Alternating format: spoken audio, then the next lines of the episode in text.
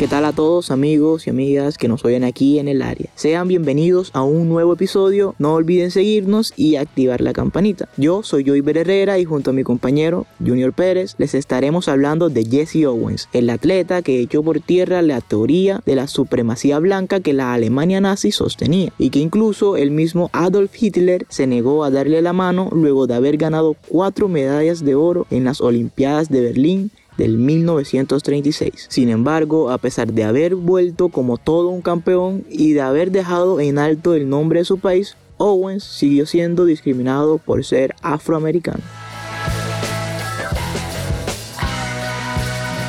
Así como dice Joy James Cleveland Owens, más conocido como Jesse Owens, nació en Alabama el 12 de septiembre de 1913. Este deportista estadounidense de origen afroamericano dio el salto a la fama internacional al lograr cuatro medallas de oro en los Juegos Olímpicos de Berlín de 1936. Jesse inició en el deporte gracias a Charles Riley, quien fue su profesor y entrenador de gimnasia, y logró ver el potencial que tenía Owens, por lo cual Jesse entrenaba en las mañanas porque no podía en el horario habitual de entrenamientos, debido a que se encontraba trabajando arreglando zapatos después de la escuela. Comenzó a destacar a nivel nacional en 1933, cuando batió el récord mundial de salto de longitud para estudiantes de secundaria con una marca de 7,55 metros, e igualó el récord mundial en 100 metros lisos con una marca de 10,4 segundos.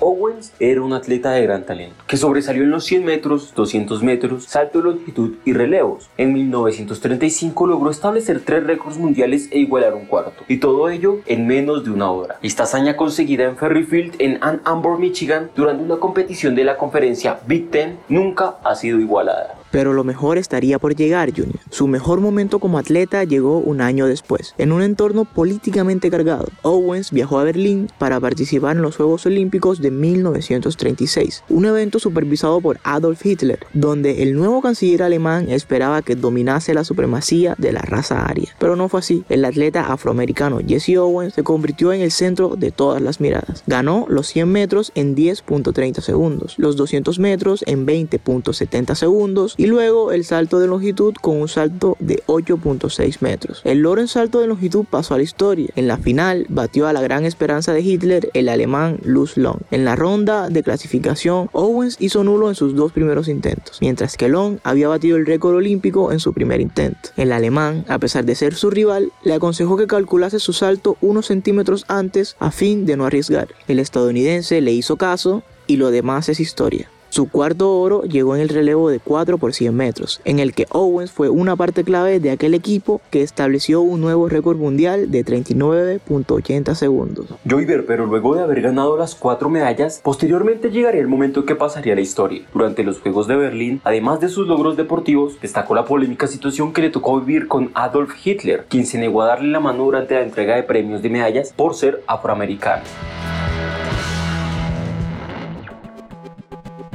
La importancia del desempeño de Owens ha trascendido y resonado a través de los años en muchos sentidos. En cierto modo, fue tratado mejor por los supremacistas de la Alemania nazi que le permitieron quedarse en el mismo hotel y mezclarse con otros atletas que en los Estados Unidos donde fue racialmente segregado. Sin embargo, Junior, luego de todas las hazañas que logró Owens que trascienden el contexto deportivo, en su regreso a Estados Unidos después de alcanzar la cima, Jesse volvió a su hogar esperando reconocimiento por parte de su gobierno, pero ese nunca llegó. Mientras que en Alemania a Owen se le había permitido viajar y alojarse en los mismos hoteles que los atletas blancos y que además los alemanes le pedían autógrafos y era felicitado por los aficionados, al llegar a su país natal el campeón fue menospreciado, ya que por aquel entonces los afroamericanos no disfrutaban de los mismos derechos que la población blanca americana. Por si fuera poco, el presidente Franklin Delano Roosevelt nunca llegó a recibirlo en la Casa Blanca, porque su prioridad era conseguir el voto de la población sureña. Incluso, tras el desfile en honor a los campeones que tuvo lugar en Nueva York, a Owens no se le permitió entrar en el Hotel Walford Astoria por la puerta principal y tuvo que llegar a la recepción del hotel subido en el montacargas. Así es, Joyber, tristemente su momento de gloria se evaporó rápidamente y Owens fue encadenando un trabajo sin importancia. También probó suerte en el cine junto a una niña prodigio, Shirley Temple, llegando a vender sus veloces piernas en espectáculos de 3 al cuarto en los que corría contra un caballo, un perro o un automóvil, pero su agonía laboral terminaría en la década de 1950 cuando el presidente Eisenhower lo nombró embajador de buena voluntad de los Estados Unidos para el tercer mundo y luego se alejaría del deporte para crear su propia empresa de relaciones públicas. Pero todo tiene su final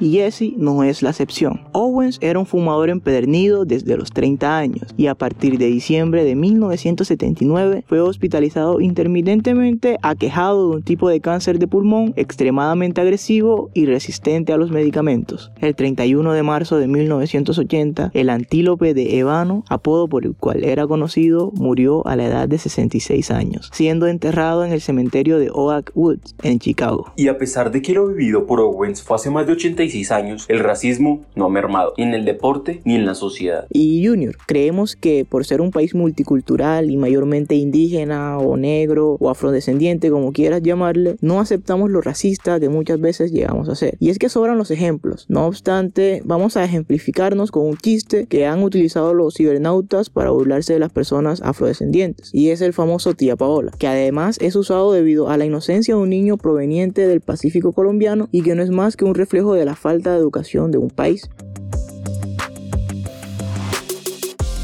Pero bueno, no todo en este episodio es malo, y si hay algo que podemos enmarcar de la vida de Jesse Owens fue su amistad con el medallista de plata alemán de salto de longitud, Luz Long, quien murió en la Segunda Guerra Mundial luchando por el régimen nazi. Esta amistad refleja cómo el deporte no entiende de razas o fronteras. El deporte es más que solo competencia y la vida es mucho más que categorizarnos por nuestro color de piel. Y eso no debería ser tan difícil de entenderlo.